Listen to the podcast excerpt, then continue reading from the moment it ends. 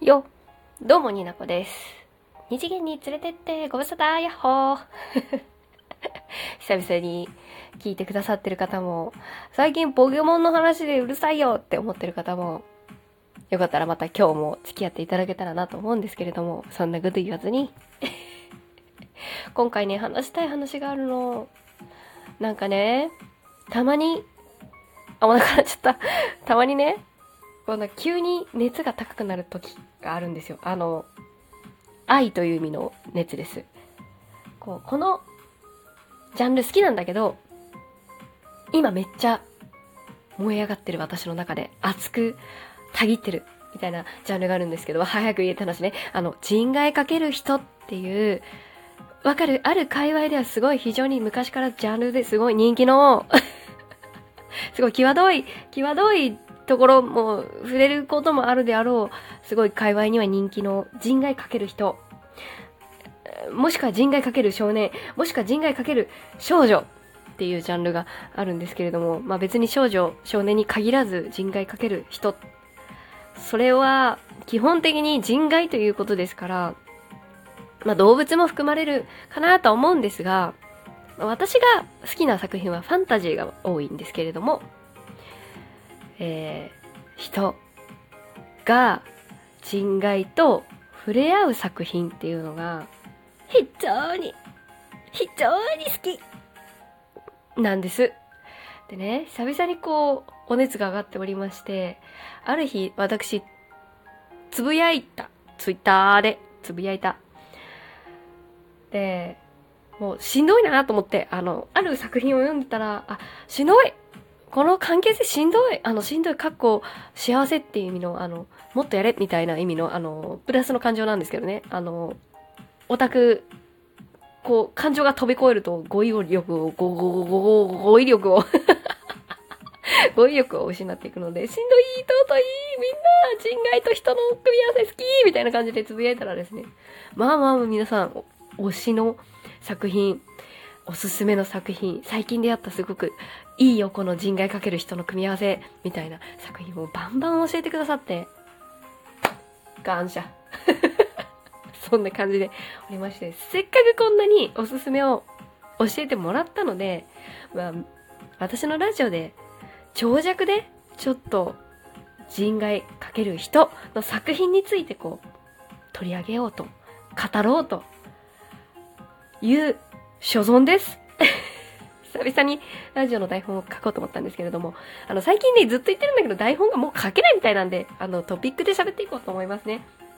で、このツイート、あの、つぶやきをしたところですね、あの、ラジオトークの、あの、配信仲間の水戸さんからですね、あの、非常にいい質問をいただきましたので、ご紹介させていただきますね。えー、先生、限りなく人に近いアンドロイド等も人外扱いでよろしいでしょうか？お答えいたしました。私はちゃんとお答えしました。いいよ。おすすめあるの？教えてください。そしたら、いや、申し訳ありません。特におすすめがあるというわけでもなく、僕が好きだなと思っただけって言って。先生、もう一つ質問なんですが、いい質問が来ました。元は人だが不老不死になってしまった。元は人だが、もののけの類のものも人外扱いでよろしいでしょうかいい質問ですね。答えました、私。構いません。もうざっくりとした枠で、人あらざるものを人外と定義します。とても人外かける人好き。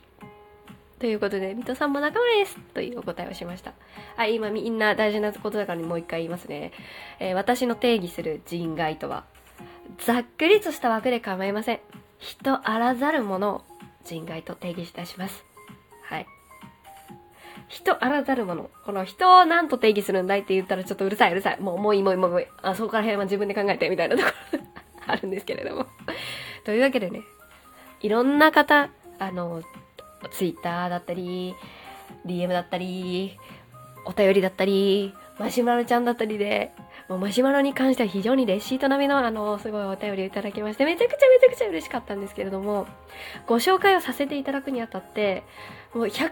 はちょっと難しい。難しいんだけれども、もう半分ぐらいは、ちょっとちゃんと目を通したり、触れておきたいなっていう私のね、すごいなんかほ、もう本当に欲張り。もう欲張りなんだと思う。だけど、触れたい、ちゃんと。皆さんがご紹介してくれた作品にっていうところで、少しお時間をいただけたらなと思いまして。で、ちょっとね、なるべく4月中に長寿長尺のラジオを出したいと思っておりますので、ちょっとお便りの募集期間を伸ばしたいと思います。伸ばす、伸ばすと言ったとしても、4月の、まあ、20日頃までいつでも待っております。ただ、あの、私の、あの、半分という、あの、目標が、あの、ハードルが上がっていく ところがあるんですけれども、非常に楽しみなことなので。で、おすすめされたもので、あの、自分が見れる、あの、自分が触れ、あの、できるだけ課金なしでまず目に目に入れられるもの。じゃじゃ目に入れても痛くないみたいな。違う、そういうことじゃなくて。あの、触れられるものからまず見ていきたいなあの、あの、取り、体に取り、血にもう取り入れたいなっていうことでね、あの、まあ、順番はもう教えてもらった順ではなく、あの、私が触れられるものから触れていきたいなと思って、もういくつか触れてるんですけれども、あのできるだけ簡単に紹介な形になっちゃうんですけれども、あの、人外好きがいっぱいいるってめちゃくちゃ嬉しいので、小声になんなって話。あの、4月中に長尺でちょっと、長尺っていうと何分ぐらいかな ?12 分かける3、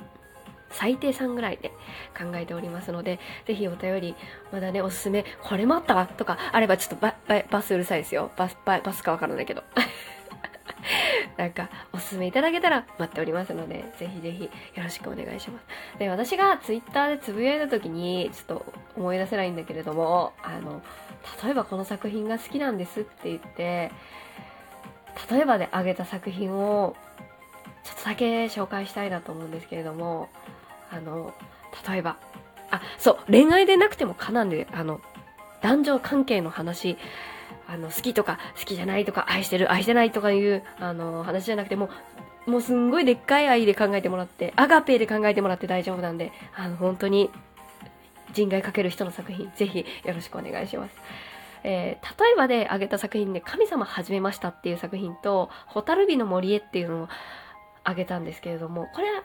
あのー、私の大好きな花と夢コミックスじゃなかったかしら。で、神様始めましたは、あれです。あの、主人公の名前を一向に思い出さない中なんですけれども、あの、神社に女の子が住みます。ざっくりしすぎ。あの、お狐様と、あの、神様になった人、も、あ、俺これ本当、よく考えたら人外かける人外なんじゃないかなって言うんですけれども、なんかちょっとね、そういうなんか人と、お狐様との恋愛の話よく考えたらちょっと違ったかなって今焦ってるんだけど、まあよしとしましょう。で、ホタルビの森へは、あの、夏目友人帳、もう夏目友人帳もそういうことなんですけれども、その夏目友人帳を書いた、えー、緑川由紀先生が結構最初の方に出された作品なんですけれども、本当に妖怪と少女のお話なんですけれども、すごく心が温まる作品でね、その妖怪の彼は人間に触れると消えてなくなってしまうっていう悲しい現実があるんですけれども。そんな中触れ合うことができないんだけれども心を寄せ合う二人の物語短編です。ぜひ読んでください。蛍火の森すごく私の大好きな作品でも短いしすごくおすすめなんでぜひね見ていただけたらと というわけでね、長尺ラジオの準備させていただきまして、ちょっとお時間いただきますけれども、ぜひぜひ皆さん楽しみに待っていただけたらなと思います。もうめちゃくちゃレシート並みのマシュマロも届いたし、すごいなんかラジオトークの文字数ギリギリまでのすごい、すごい嬉しいお便りも届いて、